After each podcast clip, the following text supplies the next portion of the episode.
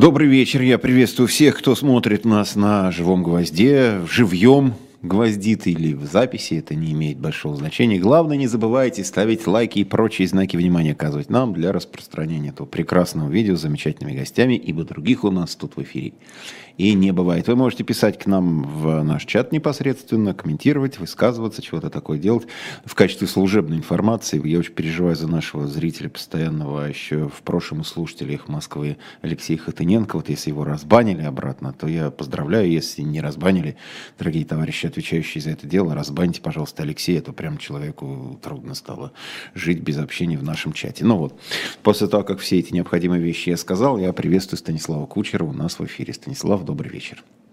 Привет, Антон. Ну, у вас, наверное, уже не, не вечер, а какое-то другое время суток, но тем не менее, поскольку можно смотреть нас когда угодно, то, собственно, и... Просто я не люблю формулировку доброго времени суток, это мне как-то не, не очень хорошо. Вот, но мы, в общем, за кулисами выяснили, что Станислав не просто публицист, и, как раньше называли его здесь на гвозде путешественник, но обозреватель платформы Grid News и продюсер э, сам издат онлайн, который, как я понимаю, вот этот вот ресурс помогает разбанивать забаненное в нашей стране, а это ну, такая актуальная услуга, я бы так так сказал. Ну что, давайте тогда, раз уж о забаненном и разбаненном, о прекрасном, потому что, ну или как, кто-то считает прекрасной, кто-то нет. Э, Оскар, э, в премию Оскар за лучший док-фильм получил фильм «Навальный», который так, ну, так и называется, «Навальный», вот, или «Навальный» по-русски, снятый Дэниелом Ройером, э, канадским режиссером. И вызвало это самые разноречивые реакции ну, к тому, что фильм-то у нас здесь забанен. Сегодня там стали в разных ресурсах скидывать пиратские ссылки, чтобы те, кто не посмотрели, посмотрели бы. Вот давайте мы начнем, что называется, с самого простого. Потому что выяснилось, что даже часть, условно говоря, либерального там, спектра общества фильма этого не видела. И некоторые даже не собираются, что называется, верят на слово, что фильм хороший, достоин премии и так далее. Вот если в двух словах, зачем смотреть этот фильм тем людям, которые его не видели? Особенно теперь, когда после того, как фильм вышел, ну, стал доступен, и вручением Оскара, что называется, кое-что случилось. Произошло, прошло больше года, и зачем смотреть сейчас этот фильм тем, кто его не видел? Ну, смотрите, это зависит от того, а, что те, кто этот фильм не видел, и те, кто даже не видел огромное количество других фильмов, а, в принципе, хотят от этой жизни. А, если для кого этот фильм не скажет ничего нового, кому он не откроет никаких новых дверей, а есть те, у кого особенно есть время, кому, безусловно, он лучше даст скажем так, лучшую картинку а, того, что происходило с Навальным в а, дни и месяцы, предшествовавшие отравлению и его прилету в Россию из Германии. Собственно, я этот фильм смотрел. Мне это кажется, представляется этот фильм сильной, качественной работой. Я не скажу, что это лучший документальный фильм, который я видел. А, нет, это фильм, который снят очень профессионально. Вы знаете, что его снимали, собственно, там две компании, да, и то есть это, этот фильм в итоге а, продукт э, HBO Max и CNN. А, насколько я понял, он, опять же, в процессе созерцания этого фильма, он э, достаточно давно готовился. Команда Алексея, безусловно, ну, естественно, знала и участвовала в его съемке, опять же, достаточно давно. И понятно, что там очень много материала, который был снят на мобильные телефоны, о чем э, члены команды Навального не раз рассказывали. Ну, это видно даже и просто материал... по, по картинке, по, по, так сказать, по контексту. Ну, вот этот материал, этот материал, естественно, был собран, обрабатывался, и то, что из него сделали а профессионал-документалисты, это действительно, на мой взгляд, очень, повторю, качественная работа. Плюс, помимо этого, там работали профессиональные камеры, это тоже видно, естественно. А Навальный, будучи э, потрясающим харизматиком и человеком, который знает и умеет общаться с э, журналистами и вообще вести себя перед камерой, а, конечно, смотрится там э, здорово. Но самое главное, на мой взгляд, ценность этого фильма она ровно в том, что очень подробно передает человеческие эмоции, настроение, и взыскательный зритель может считать очень многое А, и очень многое понять и про лично Алексея Навального, и про членов его команды, и про а, Христа Грозева, который, безусловно, играет на фильме не последнюю, скажем так, роль, да, о том, как э, эти ребята работали, об атмосфере в команде, о том, как они там, готовились к самому худшему. Безусловно, я, например, только посмотрев этот фильм, лично для себя сделал вывод, э, что и Навальный, и э, Юлия, и э, члены его команды ну, просто морально уже были готовы к тому, что его арестуют по прилету. Это, лично, это мой личный вывод, основанный на исключительно таком а, психоэмоциональном восприятии того, что я увидел и услышал. Но вообще, э, вы правильно сказали, что типа, почему те, кто, там, многие в России его не видели этого фильма, и кто-то не знает, смотреть или не смотреть, этот фильм не для российской аудитории. Это самое главное, что необходимо понять. И он не планировался никогда для российской аудитории. Этот фильм э, снимался для э, западной аудитории и получился классным фильмом именно для западной аудитории. Я абсолютно уверен, что очень-очень многие в России, особенно в российской глубинке, особенно люди, которые не говорят по-английски, посмотрев этот фильм, лишний раз для себя сделают вывод о том, что ну да, там все понятно, Навальный, а вот как они подыгрывают. Я уже читал на форумах такие отзывы, типа, смотрите, как они подыгрывают а, иностранным журналистам, которые все это снимают – посмотреть, как они тут между собой разговаривают по-английски. Да, это, это то, что бросается там... в глаза, если не понимать целевого назначения, когда члены семьи между собой разговаривают по-английски, ну это странно, да, для нас. Потому что... Но они разговаривают по-английски, они разговаривают по-английски все-таки не между собой. Они разговаривают по-английски э, в кругу тех людей, кто ну, их снимает, да, задает да. вопросы, обсуждают. Ну, то есть представьте себе, допустим, вы, там, я, например, э, не знаю японского языка. А, и моя любимая женщина не знает японского языка. Но если бы мы оба знали японский язык, и у нас э, с нами делала бы фильм а, японская телекомпания NHK, то мы бы с огромным удовольствием общались с авторами, э, с интервьюерами, а также ну, по ходу дела друг с другом в процессе съемок на японском языке. Мне кажется, это совершенно очевидно и нормально. Вряд ли было, имело бы смысл, вот, например, мы сейчас с вами разговариваем, да, и я вот буду разговаривать по-русски, а потом вдруг, ну, к примеру, мой родной язык английский, тут же uh, proceed into English and like start talking about something that you don't understand, да, то есть переходить на тот язык, которого вы, наверное, там не понимаете, или, ну, то есть это нормально, это абсолютно естественная история. Нет там никакого в этом смысле э, выпендрежа со стороны ни Навального, ни членов его семьи. Они общаются, это, повторю, нормально. А важно, вот что важно, мне кажется, сказать, что, и опять же, я это на самом деле почувствовал только когда посмотрел церемонию вручения Оскара, а, посмотрел на реакцию зала и почитал отзывы а, об этом фильме, которые уже активно пошли со стороны американских актеров, со стороны тех людей, кто был в зале, а там были самые разные люди, и продюсеры, понятно, да. И э, по этим отзывам я понимаю одно, что этот фильм, э, кроме всего прочего, тот факт, что он получил Оскар, точнее, ну и сам фильм, и тот факт, что он получил Оскара, это, конечно же, такой очень серьезный месседж э, россиянам Месседж россиянам не со стороны Белого дома, Байден об этом и так заявлял в своих э, речах публично, говорил, обращался к россиянам, э, разделяя Путина и россиян. Э, американские телевизионные каналы, начиная с марта прошлого года, называют войну войной Путина, а не войной э, россиян. Так вот, на этот раз американская культурная элита – в лице кинематографистов, которые собрались, которые вручили Оскар, отправила такой простой месседж россиянам, что мы прекрасно понимаем, мы не ставим крест на будущем России, мы понимаем, что в России есть сильные, смелые люди а, типа Алексея Навального и его команды и тех, кто им сочувствует. Мы понимаем, что в России есть свои герои, что в России есть люди, к которым, опять же, Навальный обращается. Там ему в начале фильма задают вопрос, как бы вы хотели, что бы вы сказали своим, эм, своим сторонникам вообще россиянам, если бы знали, что вас убьют. И он отвечает на этот вопрос, этим заканчивается, собственно, фильм. Поэтому этот месседж к э, россиянам очень хорошо слышен, и это очень важный месседж.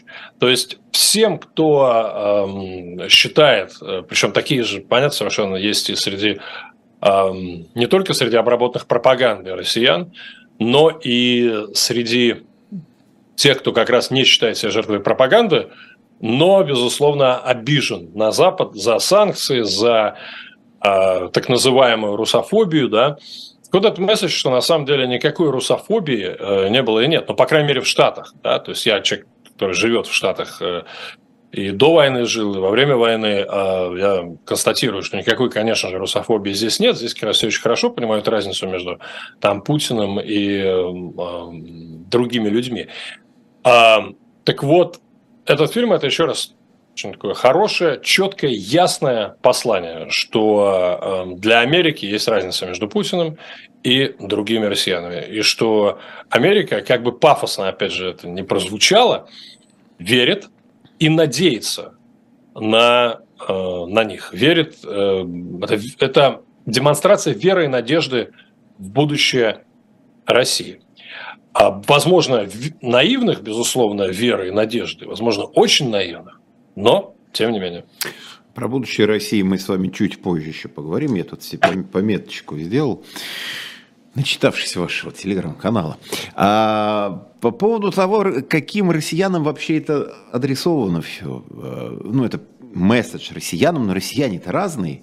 А, значительная часть россиян, которые относились к Алексею Навальному как к этому, к смутьяну, к жулику, который украл там то почтовые посылки, то древесину в Кировской области, их-то отношение к нему вряд ли изменится, скажут, ну тем более, вот видите, ну американцы-то они поддерживали всегда, они же финансировали вот это все, ну так считается, да, на, на деньги Запада, ЦРУ не знаю там кого все это существовало всегда. И ну вдруг видите, вот еще одно подтверждение, они ему и премию дали. То есть, может, он и правильно сидит, и еще лишние доказательства получены, есть такие россияне.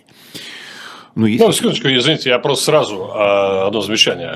Во-первых, э, да, э, абсолютно насажденная Кремлем точка зрения, а, которую вы только что процитировали, она говорит в первую очередь, конечно же, о невежестве а, большого числа а, тех людей, кто так считает. Невежестве или, употребим слово помягче, неведение, то есть незнание этих людей того, как обстоят дела на самом деле.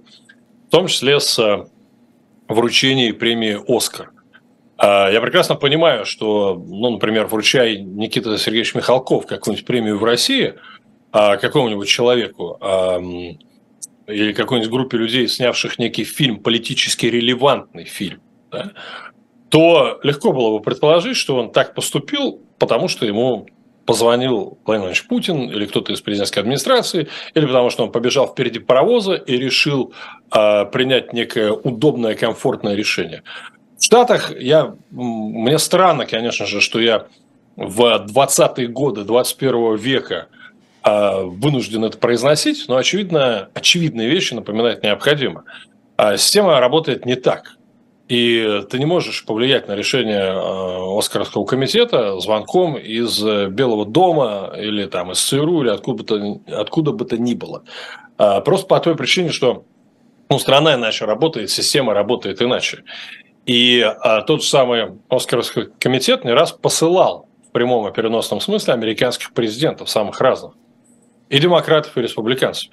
А, и то, что произносилось со сцены, с трибуны Оскаровского комитета, американскими звездами, звездами кино, звездами, ну, там, с других сцен, не только кино, звездами телевидения, это, ну, лишний раз подчеркивает, что, конечно же, никакого влияния а, там, тем более прямого влияния у администрации Соединенных Штатов на Оскаровский комитет нет и быть не может.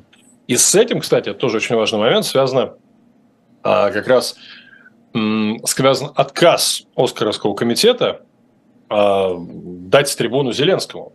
Потому что они не хотят создавать прецедент и не хотят, в принципе, давать трибуну какому бы то ни было политику с тем, чтобы потом американский президент не мог их э, упрекнуть в том, что, ну, смотрите, вы же...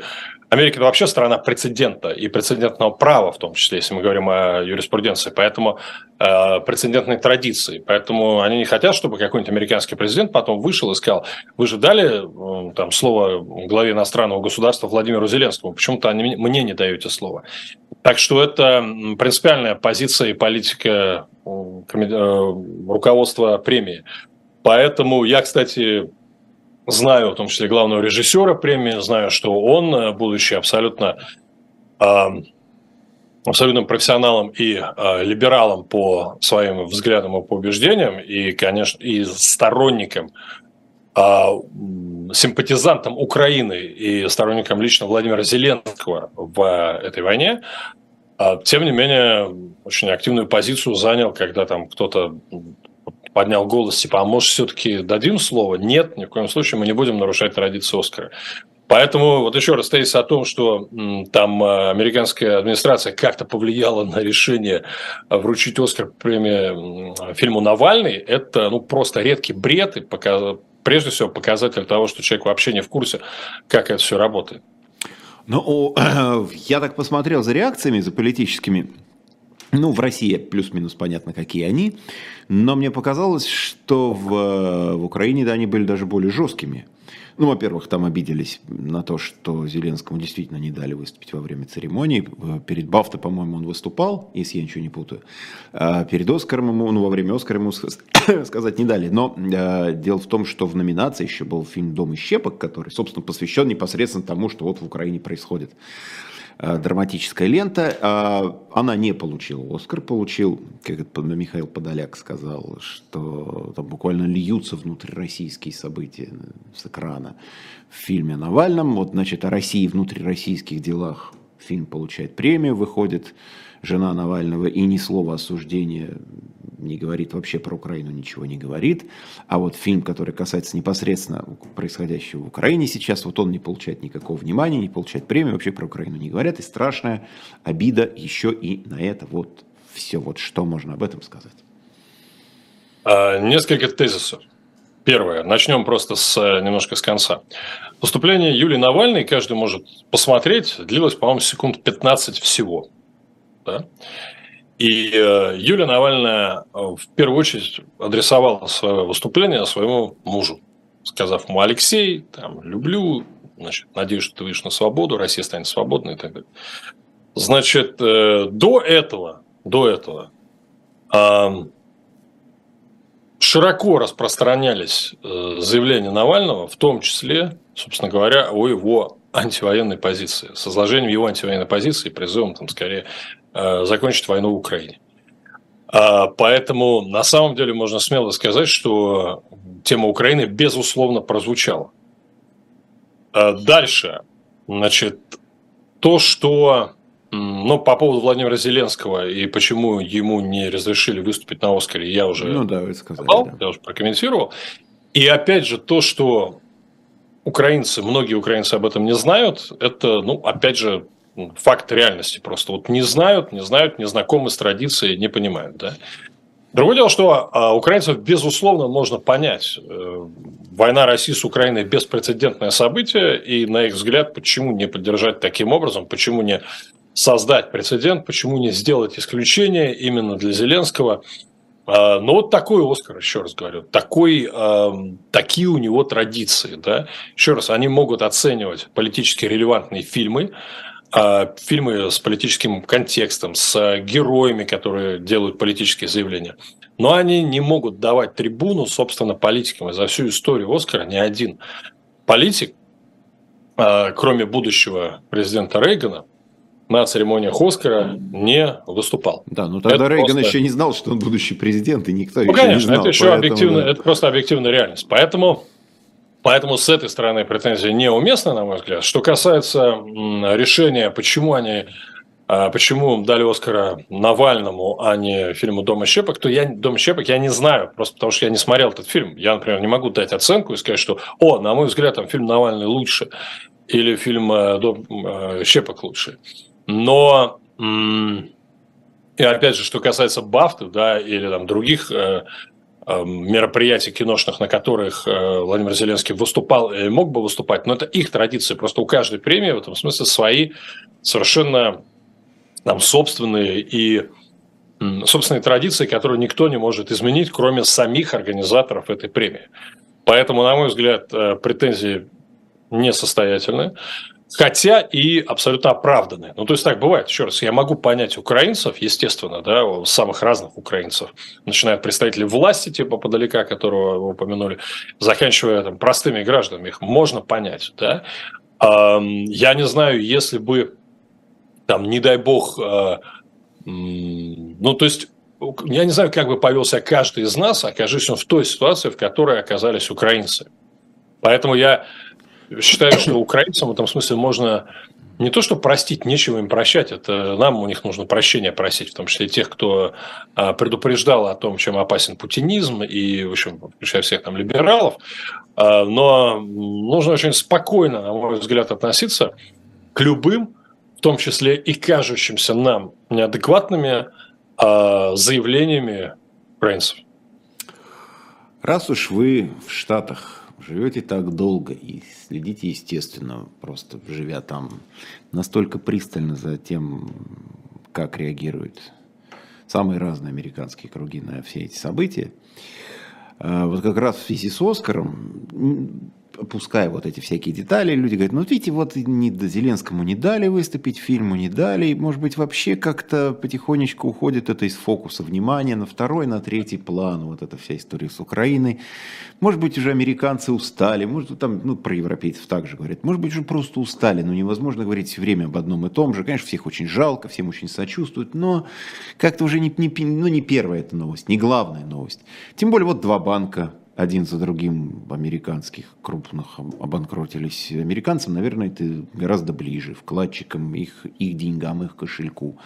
Есть вот какие-то признаки политической или просто психологической усталости от всей этой российско-украинской темы, я бы так сказал, в Штатах, где вы можете за этим наблюдать?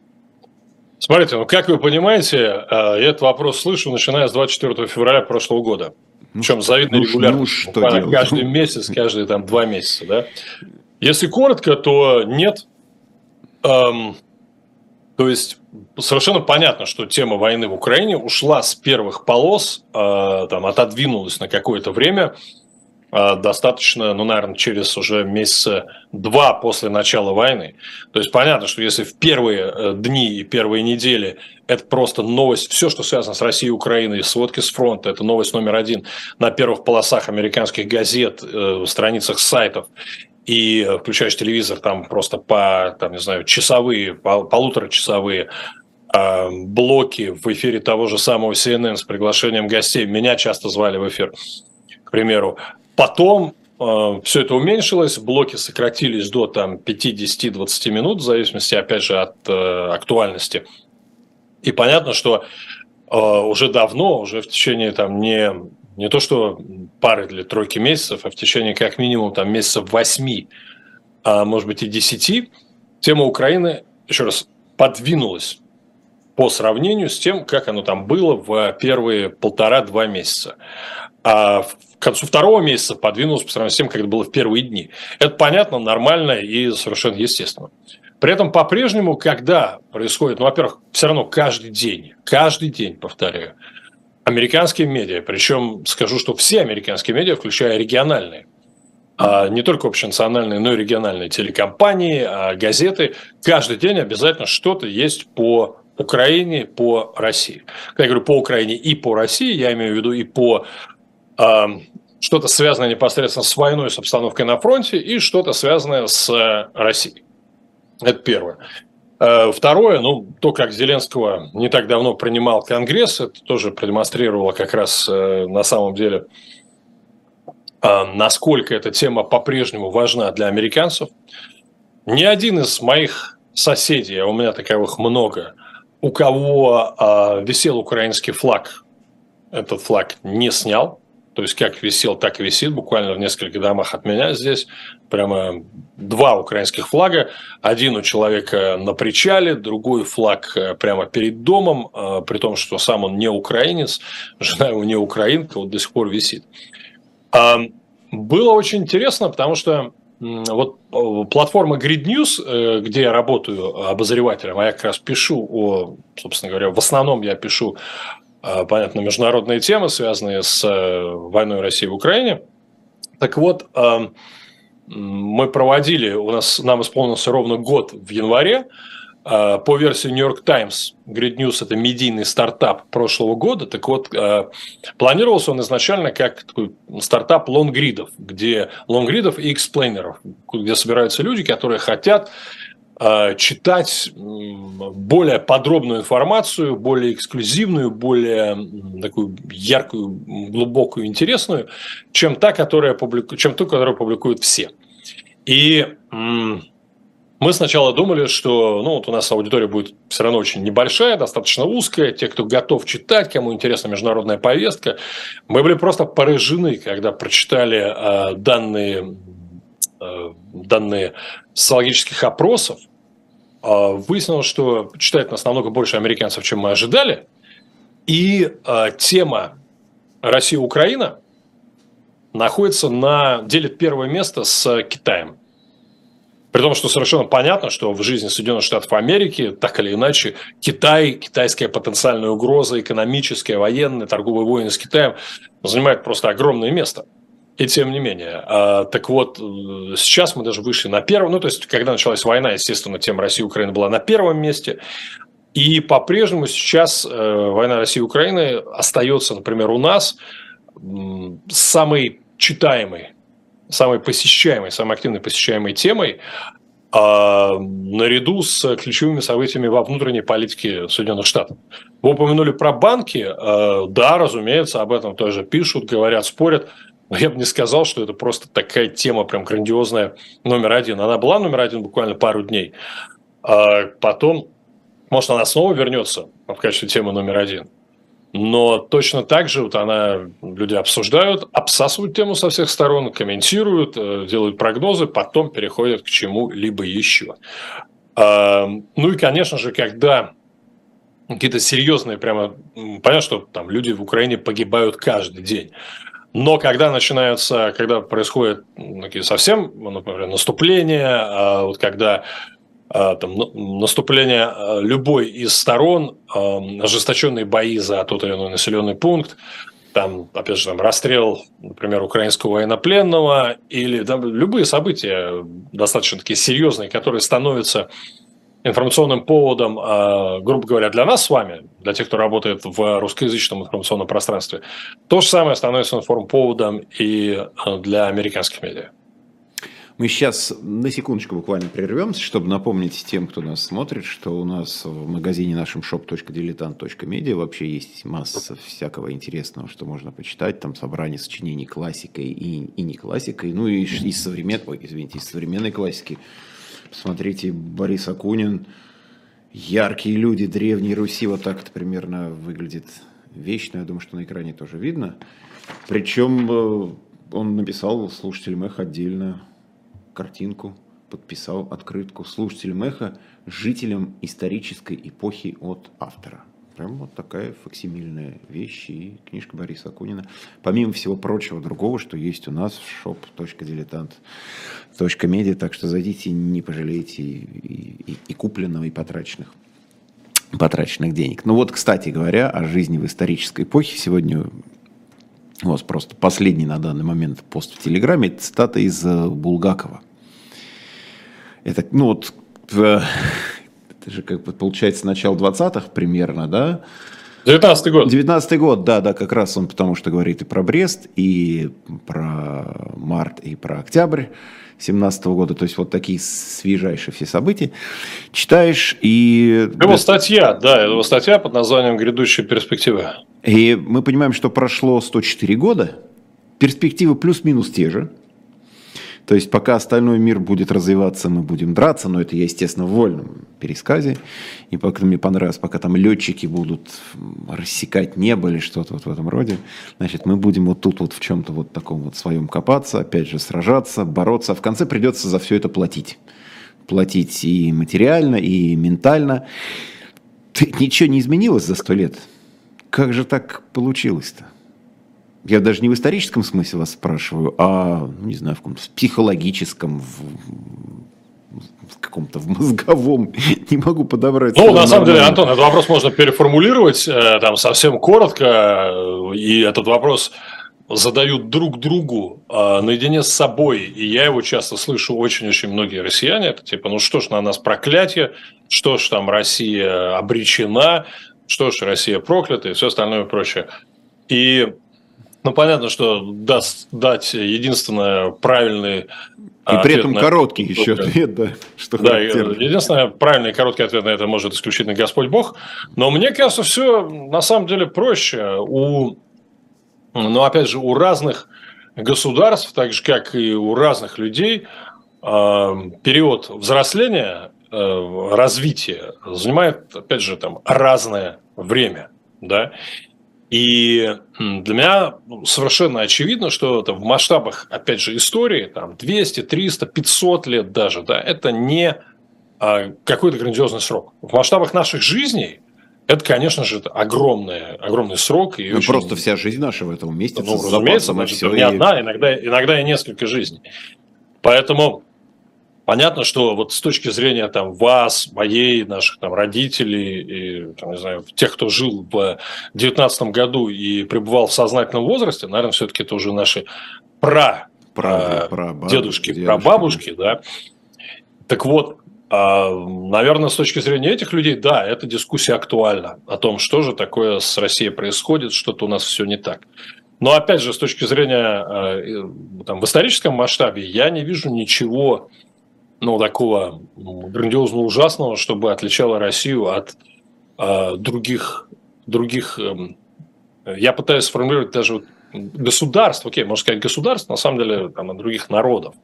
Потому что народы э, и там цивилизации, государства, которые там, огромны по размеру, империи, опять же, те самые, но можем перечислить многие, как они вставали на ноги, как они, а, какие серьезные изменения они переживали, трансформации, как они потом распадались. Да, этот процесс занимал далеко не всегда десятки лет, часто сотни лет.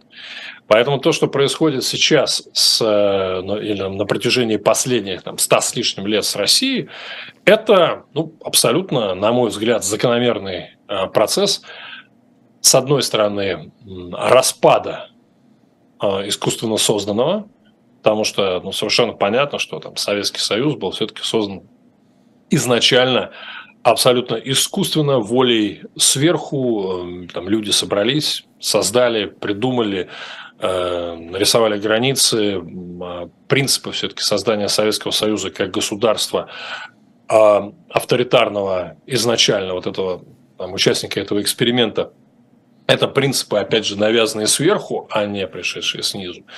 Поэтому, поэтому ну, мне кажется, мы по-прежнему, безусловно, пожинаем плоды э, того, что произошло как раз те самые, ну, только что не 104, а получается 106 лет назад, в том самом 17 году.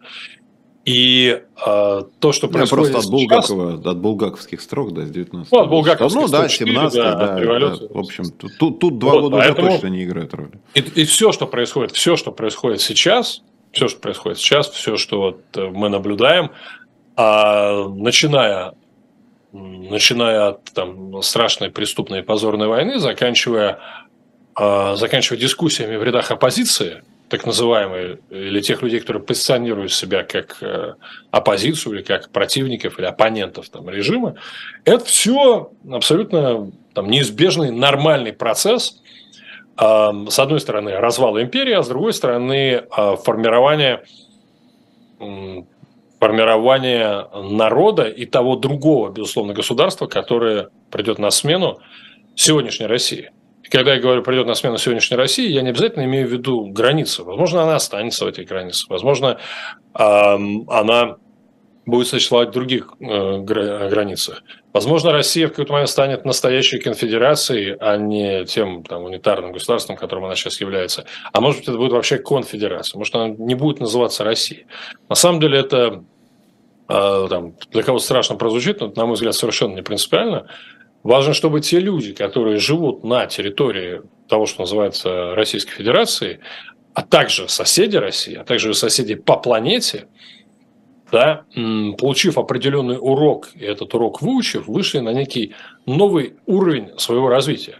На тот самый уровень своего развития, когда им не придется, э, Борис Борисович Гремячков же на эту тему э, совершенно гениально высказался еще в 1987 году, пока мы не увязли в борьбе, да, вот это и Булгаков об этом же в 19 году сказал, но действительно Э, на протяжении как минимум 100 с лишним лет, а, наверное, и больше, россияне упорно воюют в первую очередь самими собой. А, и жертвами борьбы с самими собой становятся э, соседи России. А соседи, так было на протяжении там, уже даже нескольких веков, но и особенно в последние 100 с лишним лет. И э, когда я вначале сказал, что разные страны, разные народы проходят такие периоды с разной скоростью, но, опять же, уже там, наверное, надоели хрестоматийные примеры той же милитаристской Японии, фашистской Германии, Италии, Испании. А, разные страны проходили и там болели авторитаризмом, фашизмом, болели, выздоравливали, выходили на новый уровень своего развития. А, в случае с той же Германией процесс занял, как мы знаем, а, в общей сложности, начиная там, если с еще с времени до Первой мировой, когда все предпосылки созревали, и когда, собственно, Германия, кайзеровская Германия была достаточно агрессивной милитаристской державой с большими амбициями. Весь этот процесс уложился там примерно лет в 60, а период между двумя войнами там, 25 получается, то есть включая Вторую мировую. Ну, то есть а, вот у них столько это времени заняло. В России, учитывая, опять же, там ее размеры и э, причинно-следственные связи, которые ко всему этому привели, а это может занять намного больше там, 100 лет, что мы, опять же, сейчас наблюдаем. А, но в любом случае, это процесс. Это процесс, э, ну, опять же, представьте себе, что вы там химик, наблюдаете химический процесс, или вы биолог, наблюдаете а, биологические процессы там, муравьев, которые строят, разрушают муравейник. Если вы смотрите на это так со стороны, да, что, безусловно, сложно, когда вы такой же муравей, и на вас точно так же может наступить а, кто угодно, и вас также могут там, растерзать, разрушить ваш дом, это сложно. Но когда вы смотришь на это стороны, ты понимаешь, что это в любом случае абсолютно все, что происходит, это болезненный, тяжелый, страшно некомфортный для его участников, но тем не менее процесс э, развития, нормальный исторический процесс. Когда смотришь на это с этой точки зрения, то стараешься думать о том, что ты можешь сделать а, для того, чтобы процесс взросления произошел быстрее и менее болезненно. Но не там заламывать, то есть заламывать руки, там, переживать, страдать. Господи, какие же мы несчастные, какие же мы там проклятые, на нас крест надо ставить или нет, у нас особая миссия. Ну, это все, на мой взгляд, бесполезно и контрпродуктивно. Но это в историческом смысле, конечно, успокаивая себя, представляя муравьем, рассуждать легко, но действительно во все это укладываются наши жизни. Я вспоминаю, всегда вспоминаю, привожу этот пример, ну, собственно, вспоминая себя же. Когда был 91 год, путь, тебе 19 лет, ты думаешь, ну вот, и, и вот мы уже почти взрослые, и открываются такие возможности, и все впереди. Потом проходит 30 лет, и понимаешь, что плюс-минус ты оказался там же, только тебе уже не 19, а уже за 50, и ты уже смотришь на немножко по-другому на это, даже с точки зрения медицинской карты, наблюдаешь все эти процессы, и уже не, не такой ты при этом всем оптимист. Но вот вы упомянули как раз э, всяческие столкновения внутри оппозиции или так называемой оппозиции, мигрантской среды и так далее.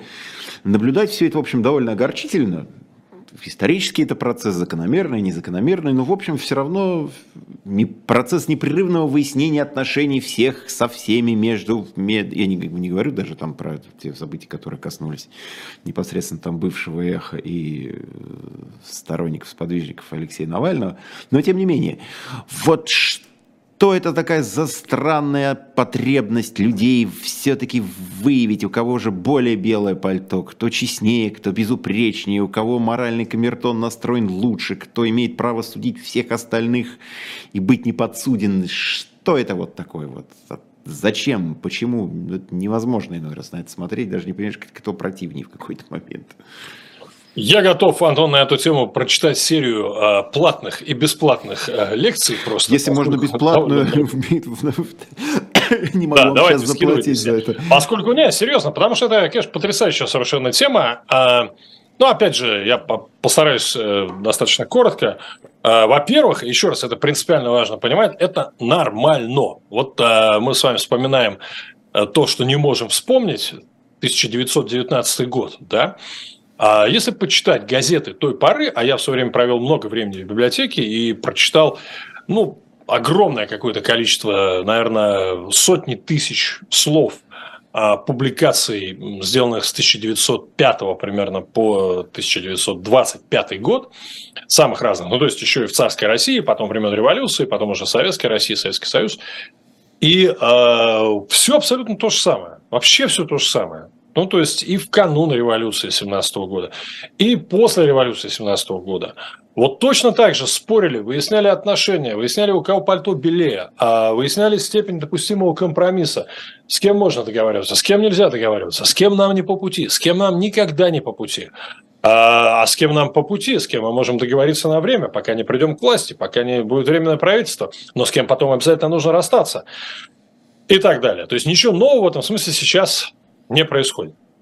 Я подозреваю, что если бы в те времена были социальные сети, и э, мы могли бы сейчас все это поднять и увидеть, то мы бы увидели нечто значительно более серьезное, масштабное и э, радикальное, чем то, что мы наблюдаем сейчас. То есть, на самом деле, то, что происходит сейчас, те выяснения отношений, что свидетелями которых мы являемся, это просто какие-то плевки, капли в море я там, не знаю, барашки на волнах по сравнению с теми цунами, просто, которые, которые происходили вот 100 с лишним лет назад а, в России. Совершенно понятно, что то же самое происходило в других странах. То есть в любых странах, которые переживали похожий исторический контекст во времена больших э, сломов, там, эпох а, смены власти в канун э, крушения режимов, сразу после крушения режимов, э, везде, где присутствовала иммиграция, которая считала своим долгом каким-то образом влиять на происходящее внутри и старалась это делать. Везде происходило то же самое. Поэтому, еще раз, здесь удивляться совершенно нечему. Это просто если мы сталкиваемся с этим впервые при нашей жизни, то это не означает, что этого не было никогда до нас, и поэтому э, принципиально важно, конечно же, изучать тот самый предыдущий опыт. А, э, что касается причин того, почему это происходит, то, на мой взгляд, э, и я никогда не скрывал, для меня нет ничего интереснее изучения э, человеческого сознания, природы человеческих эмоций и, как следствие, человеческого поведения. А, я изучал это много лет, продолжаю изучать и на там, собственном опыте, и, конечно же, используя там, источники техники буддийские и не только. Все это называется там, процесс духовного роста, духовного поиска. И в процессе ты понимаешь, что а, вот все конфликты – это производная человеческого эгоцентризма. Первую очередь гипертрофированного эгоцентризма – и э, все разборки в рядах нашей так называемой или реальной оппозиции – это производная ровно того же самого эгоцентризма. Если говорить конкретно о конфликте там Волкова-Венедиктова, я абсолютно уверен, что э, то, в какой форме проявилось сейчас, это, еще раз, проявление взаимного э, личного эгоцентризма двух чуть больше, возможно, людей. Да, и я имею в виду и лично Алексея Алексеевича Венедиктова, и лично э, Волкова, а, Леонида, да, и там, возможно, некоторых других членов команды Навального, кого я просто, там, с кем я не знакомы, кого я знаю хуже. Но а, вот судя по тому, еще раз, какие формы это обретает, и там лично знаю некоторых участников процесса, я прекрасно понимаю, что вопрос в первую очередь в эгоцентризме, в личной обиде, и дальше на эту личную обиду уже наклад, на это личное восприятие, там ущемленное самолюбие где-то, да, накладываются уже э, все остальные серьезные, грандиозные, важные для судеб э, Родины и человечества аргументы. Э, ровно то же самое, что в свое время помешало объединиться демократом. Вот э, там, вспоминали 91 год, да. Э, мне тоже было в 91 году 19 лет, и сейчас мне на днях должно стукнуть 51, поэтому как раз я все это прекрасно помню. И дальше, вот как, поскольку я работал политическим обозревателем там, со совсем юных лет, э, я помню все эти разборки оппозиции демократов между собой. И в 90-е годы, и потом в нулевые годы. Когда в 2003 году демократы с треском просто проиграли той самой Единой России выборы в а, Госдуму, ну, практически ничего нигде не получив. Уже тогда это были такие разборки, опять же, между там, Явлинским, Союзом правых сил, да, других демократических движений. И э, вот э, минус заключается в том, что вот за эти 20 лет, как минимум 20 лет, 20 лет в этом году исполнится, вот еще раз говорю, первому серьезному такому либеральному или демократическому, назовите как угодно, поражению. Да? Так вот, за эти годы, э, ну, пока я не вижу, чтобы эти ребята, когда я говорю эти ребята, я имею в виду всех, а кто участвует в этом политическом процессе. Э, не журналисты, которые это освещают, потому что они освещают все-таки. Я в этом процессе не участвую, к примеру, да, я его анализирую а именно участников. Я не вижу, что они чему-то а, научились. Ну, то есть люди призывают, и Ходорковский об этом там говорил, что, ребята, необходимо создавать коалицию, но реальных действий в направлении создания подобной коалиции я не наблюдаю. А, я наблюдаю, опять же, конкуренцию большую эго. А, до сих пор не создана, и для меня это на самом деле я удивляюсь, почему? До сих пор не создано ни одной общей площадки, большой общей площадки, дискуссионной площадки, которая была бы медийной, возможно, площадки, да, которая была посвящена только исключительно теме, например, Россия после Путина. Что непосредственно кто предлагает, разные сценарии реформ, а, спокойный анализ этих сценариев, спокойный конкурентная борьба этих сценариев.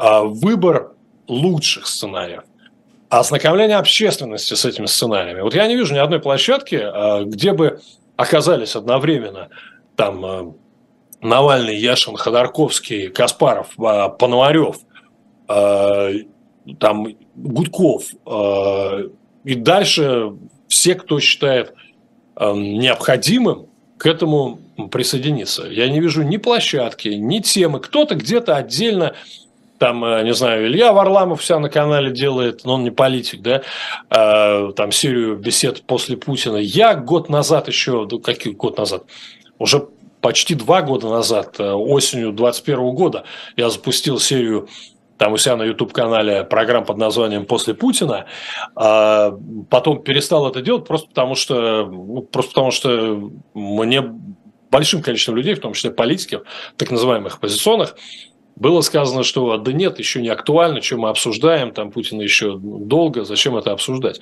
Так вот, я не вижу не только, еще раз говорю, коалиции, но я не вижу ни одного общего проекта, который, конечно же, мог бы быть. И в контексте этого общего проекта, там, медийного, скорее всего, а, конечно же, можно было бы друг друга критиковать, как раз обсуждать все эти вещи.